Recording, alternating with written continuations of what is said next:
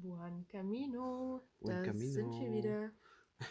ähm, von unserer, wie wir gerade festgestellt haben, bis dato oder bis jetzt auch schönsten Strecke, die wir zurückgelegt haben. Also für mich war es definitiv eine der schönsten und ich glaube für die Menschen, die sagen, sie wollen auf dem Jakobsweg irgendwas finden, an dem Tag habe ich es gefunden für mich, glaube ich. Ja, ich glaube, der Tag hat erstmal damit angefangen, dass wir unsere Rucksäcke ein bisschen erleichtert haben. Ähm, wir sind ja an dem Tag in Neuhaus am Rennweg aufgewacht und ich hatte vorher schon ein paar Sachen zusammengepackt, wo wir wirklich davon ausgegangen sind, die brauchen wir nicht. Das ging wirklich über ein Schnitzmesser, zwei Zeltlampen von dreien, zwei Jeanshosen, wo wir wirklich gemerkt haben, hey, wir müssen uns jetzt hier nicht übelst aufdonnern, das macht keiner auf dem Weg. Äh, wir hatten noch Teller besorgt im Vorfeld, die wir gar nicht gebraucht haben. Es war zwar alles super leicht, im Endeffekt kam, kam aber doch nochmal äh, dreieinhalb Kilo zustande, die wir dann einfach an unsere Homebase, nochmal vielen Dank an unsere lieben Nachbarn zu Hause, zurückgeschickt haben. Und das hat den Rucksack dann doch schon geschmälert. Also wir müssen sagen, wir haben auch so knapp drei Kilo Hundefutter mit an Reis und Essen für Luke-Tütchen. Und ja, das wurde ja dann auch immer weniger. Hm. Aber erstmal hat man ein richtig tolles Frühstück in dem Boutique-Hotel. Ja, das war so, so schön, in diesem Boutique-Hotel zu frühstücken und irgendwie dort weiter Pläne zu schmieden, wo wir schlafen wollen, wie es weitergehen soll und ja, wie wir bis dato noch ähm, geplante Mitreisende einbinden wollen in unsere Reise und gewisse Spots und Stops, die wir, ich bin sehr stolz auf mich, dass ich das aussprechen konnte, Spots and Stops.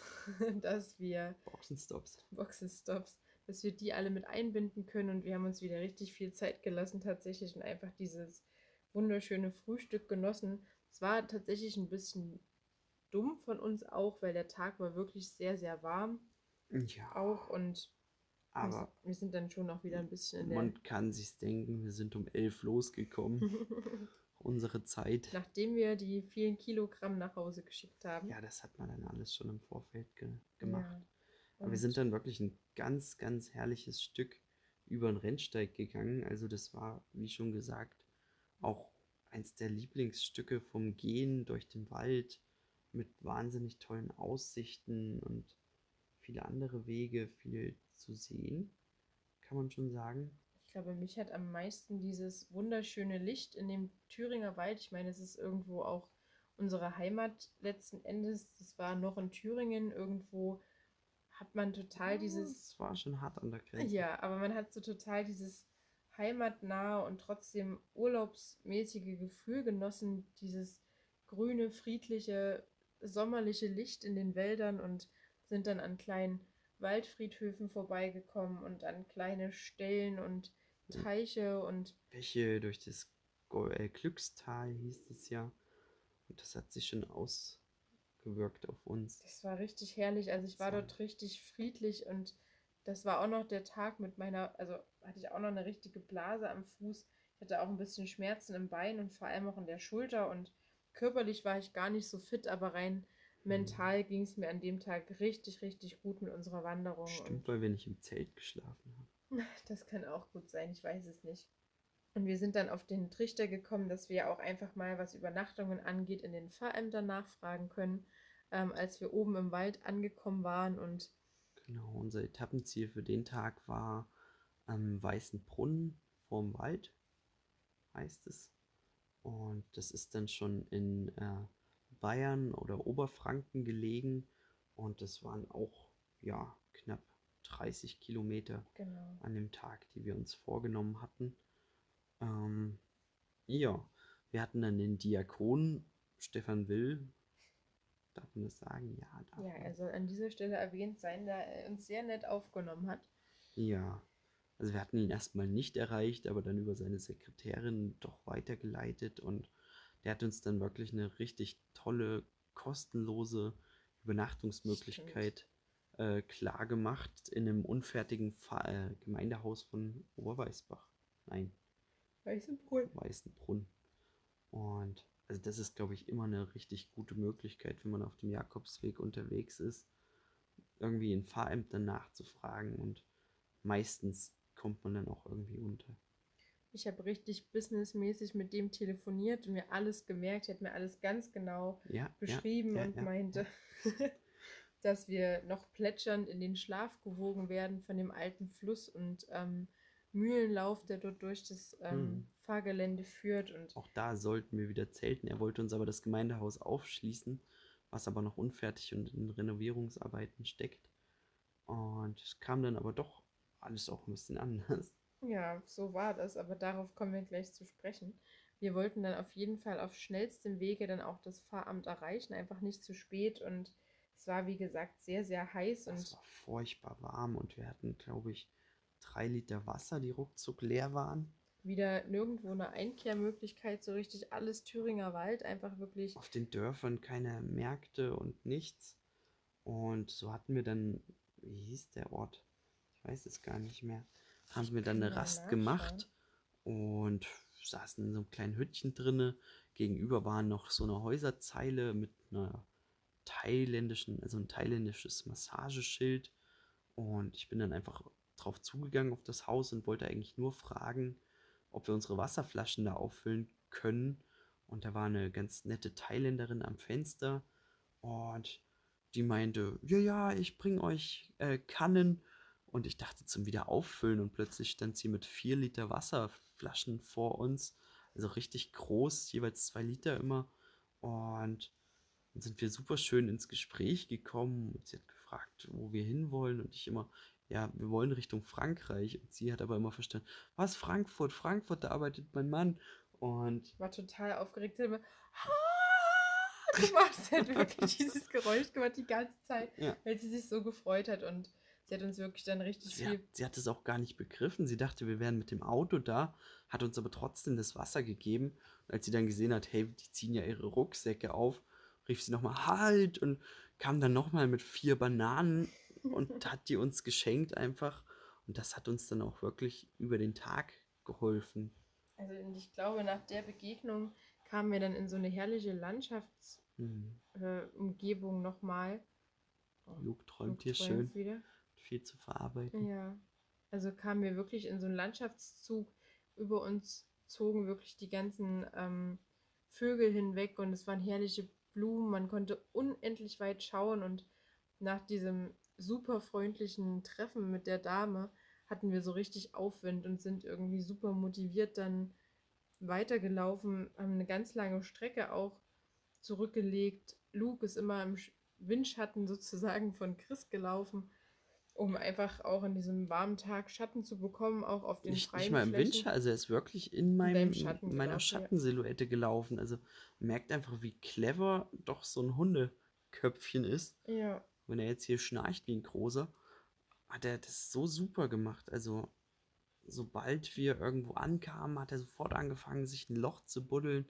So hat er sich schon angepasst an uns und hat dann irgendwie die, die Kälte des Bodens aufgenommen oder ist in meinem Schatten gelaufen an dem warmen Tag auch. Es gibt auch furchtbar viel zu trinken, muss man sagen. Also er trinkt hier ganz viel mehr als zu Hause. ja, er trinkt aus Gerade durch Flüssen und Pfützen und Trinkwasserbrunnen Da und, gibt es so viele Quellen zwischendurch. Also wow. und ich hast das Gefühl, er wittert schon das Wasser. Mhm. Er riecht das irgendwie und es richtig springt krass, hoch ja. und es ist wahnsinnig krass. Ja, und dann sind wir, hatten wir eine ganz lange 10 Kilometer Etappe, ähm, wo wir wirklich einfach auch teilweise schweigend zusammen durch den Wald gegangen sind und einfach das Laufen genossen haben und ja, wo ich echt Und da ist dann auch super viel passiert, glaube ich. Also in diesem, wir waren zwar der Wärme ausgesetzt, aber wir waren auch einfach mal still und haben das alles so auf uns wirken lassen. Und ich glaube, das hat auch viel bewegt. Ja, also ich kann echt sagen, dass ich an dem Tag für mich so dieses Loslassen einfach von den Dingen, die zu Hause sind oder die mich sonst immer beschäftigen, dass ich einfach gemerkt habe, ich bin so weit an Tag 5, einfach auch mal loszulassen und sagen zu können, wie Dinge fließen, wie sie fließen und ich bin jetzt hier und ähm, in dem Moment kam mir der göttliche Hauch entgegen. Nein, aber als ich das so für mich entdeckt hatte, kam, waren wir auf einer Lichtung, auf einer Kreuzung und da kam so ein Windhauch, als würde mir jemand sagen, du hast recht, mein Kind. Ein bisschen König der Löwen ähnlich war das. Also Leute, ich glaube. Leute, die an Gott, darf man das in der Abtei sagen? Leute, die an Gott glauben, also ja. Also ich fand das schön, was Ian gesagt hat, den haben wir später auch getroffen auf dem Weg, äh, war so die Zeichen des Universums. Der meinte, ich, oder ich habe das auch gesagt, und wenn man Zeichen finden will, dann Findet, findet man sie überall. Und an dem Ja. Tag war das wirklich richtig, richtig, richtig schön. Und Ich habe dann 5 Cent in der Wiese gefunden. auch das ist ein Zeichen. Und ähm, wir waren, also ich war richtig, richtig dankbar und selig und ähm, man hatte überall richtig weite Blicke, man hatte so ein Gefühl von Freiheit und Laufen. Ja, das hat sich dann zwar irgendwann, als wir dann doch wieder endlos lange unterwegs waren, auch wieder gegeben und fast hin zu einer gewissen Hoffnungslosigkeit, weil der Weg sich zog und Oh, zog wir haben und echt zog. Kilometer gemacht an dem Tag. Wir sind unendlich weit von so einem, ähm, wie, wie sagt man, von der Trasse von einer ICE-Strecke weg gewesen und irgendwann kam die immer näher und also die war kilometerweit im Land. Und dann hat man aber doch gemerkt, dass wir drauf zukommen. Und als wir dann bei der Trasse ankamen, war es total schön, weil es war auch so ein Sonnenuntergangsfeeling. Da saß da so ein Mann oben auf seinem Stromkasten, nicht sein Stromkasten, aber Ja, es war gefühlt schon seiner. er, er saß da halt einfach mit seiner Flasche Bier und hat auf den ICE gewartet und den Sonnenuntergang genossen, war so völlig bei sich. Und dann gab es eine kurze, kurze, wie sagt man im Wald, Demotivation. Ich weiß nicht, was das war, aber mir ging es. Ah, ich hatte wieder einen ganz schlimmen Niesanfall. Genau, du warst dann wir- richtig fertig. Kurzzeitig vorher vor der Trasse, der Jakobsweg auch steil, ohne Weg fortlief durch die Wiesen, einfach mitten durchs hohe Gras. Und ich hatte Mhm. danach echt so einen Niesanfall, dass ich einen halben Kreislaufkollaps hatte abends. Also mir ging es dann richtig, Mhm. richtig schlecht und ich dachte mir einfach, Man muss sich ja wirklich vorstellen, also man könnte die Strecke, die wir gehen, könnte man sicher schnurstracks geradeaus in einer anderen Zeit gehen, aber der Jakobsweg folgt eben einer eigenen Spur und da geht es auch mal kreuz und quer und ja, wir sind dann durch den Wald gegangen und Anne-Sophie war so fertig und ich habe dann gesagt, komm, wir laufen jetzt einfach nach Maps, wir wollten nur ankommen. Der Diakon hatte ja auch ähm, diesen Platz für uns da cremig gemacht, sage ich mal. Mhm. Und dann sind wir einfach über ein anderes Dorf gelaufen, das hieß Rot. Und das war super witzig, denn wir sind da die Straße entlang. Da hat man wieder eine richtig schöne Rehbegegnung, muss ich sagen. ich war richtig verzweifelt und habe dann gehofft, Chris kann mich, also ich kann mich irgendwie wieder fangen und kann, wir hatten auch noch mal vier oder fünf Kilometer vor uns, kann mich noch mal irgendwie besinnen, dass ich einfach diese Schritte noch vor den anderen bekomme. Und dann stand da so ein ganz kleines Kitz an der Straße in einem Traktorreifen, der angelehnt war und hat so über die Straße geschaut. Auf der anderen Straßenseite stand die Mama im Feld. Man hat eigentlich nur die Ohren rausgucken Mhm. sehen und hat darauf gewartet, dass Das es Kitz ist dann rüberkommt. abgehauen und die Mama hat wirklich gewartet, bis wir vorbeigezogen waren. Also die hat sich null bewegt. Und ja, wir haben das, die Situation dann auch so belassen, natürlich, klar. Aber das war doch irgendwie eine Begegnung. Und auch den Weg wieder zu verlassen, wieder die Rehe zu sehen, war doch irgendwie auch ein Zeichen.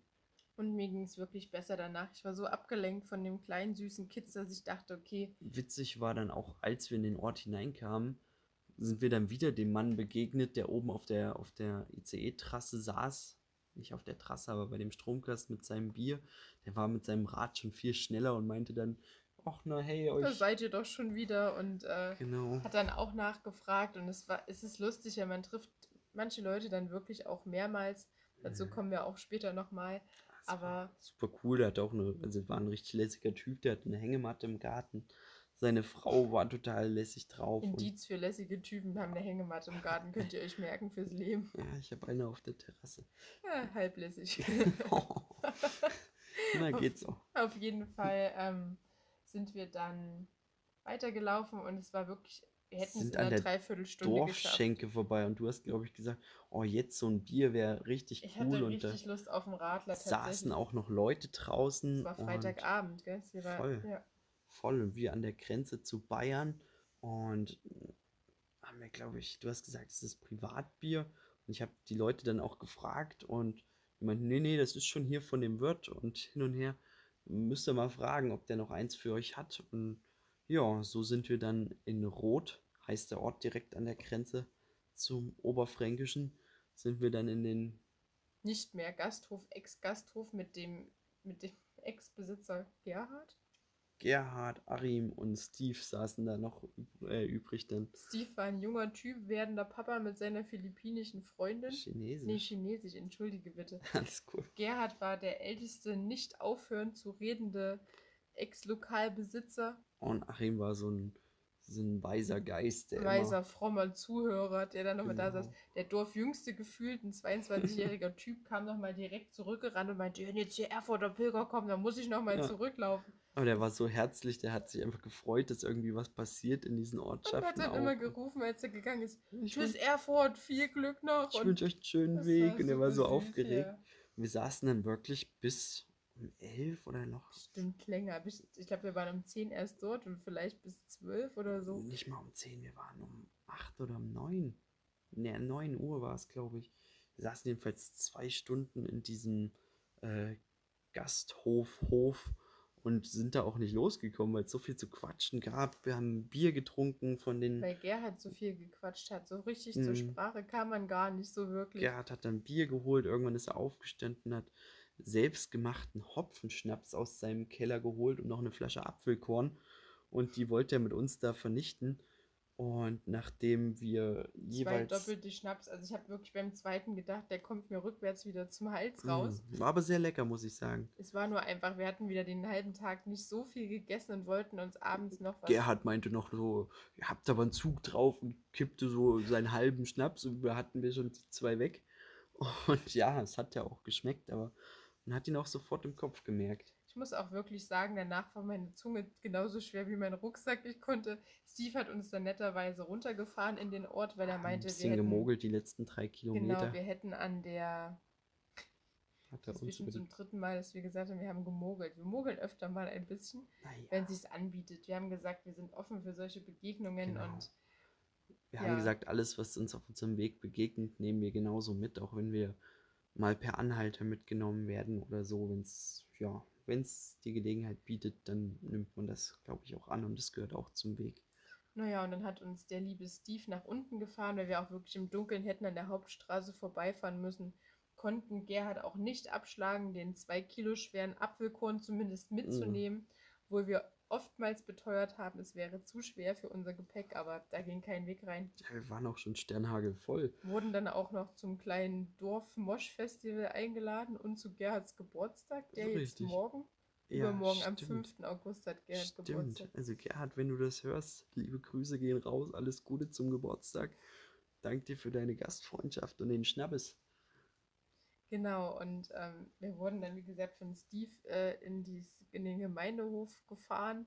Ich habe versucht, mit Steve noch zu erzählen, musste dann aber auch wirklich vor allen Beteiligten zugeben, dass meine Zunge nicht mehr in der Lage ist, Wörter zu formen. Oh, später, als es dann die, die Chips gab, ging das doch dann ganz gut mit der musste ich ja Zunge. nicht reden. ja, ich habe mich dann äh, sehr, sehr wohl gefühlt in dem kleinen Gemeindehaus. Es war, wir sind, wir haben natürlich kein Zelt mehr aufgebaut, wir Ja, sind wir da dachten rein. dann, wir schlafen im Flur oder so, aber Hauptsache kein Zelt mehr aufbauen und nicht draußen schlafen. Und dann war das einfach ein, ja, Die gottgegebene Rettung stand im Flur, ein Klappbett, was wir dann direkt auseinandergezimmert haben, dort in uns da hingehauen haben.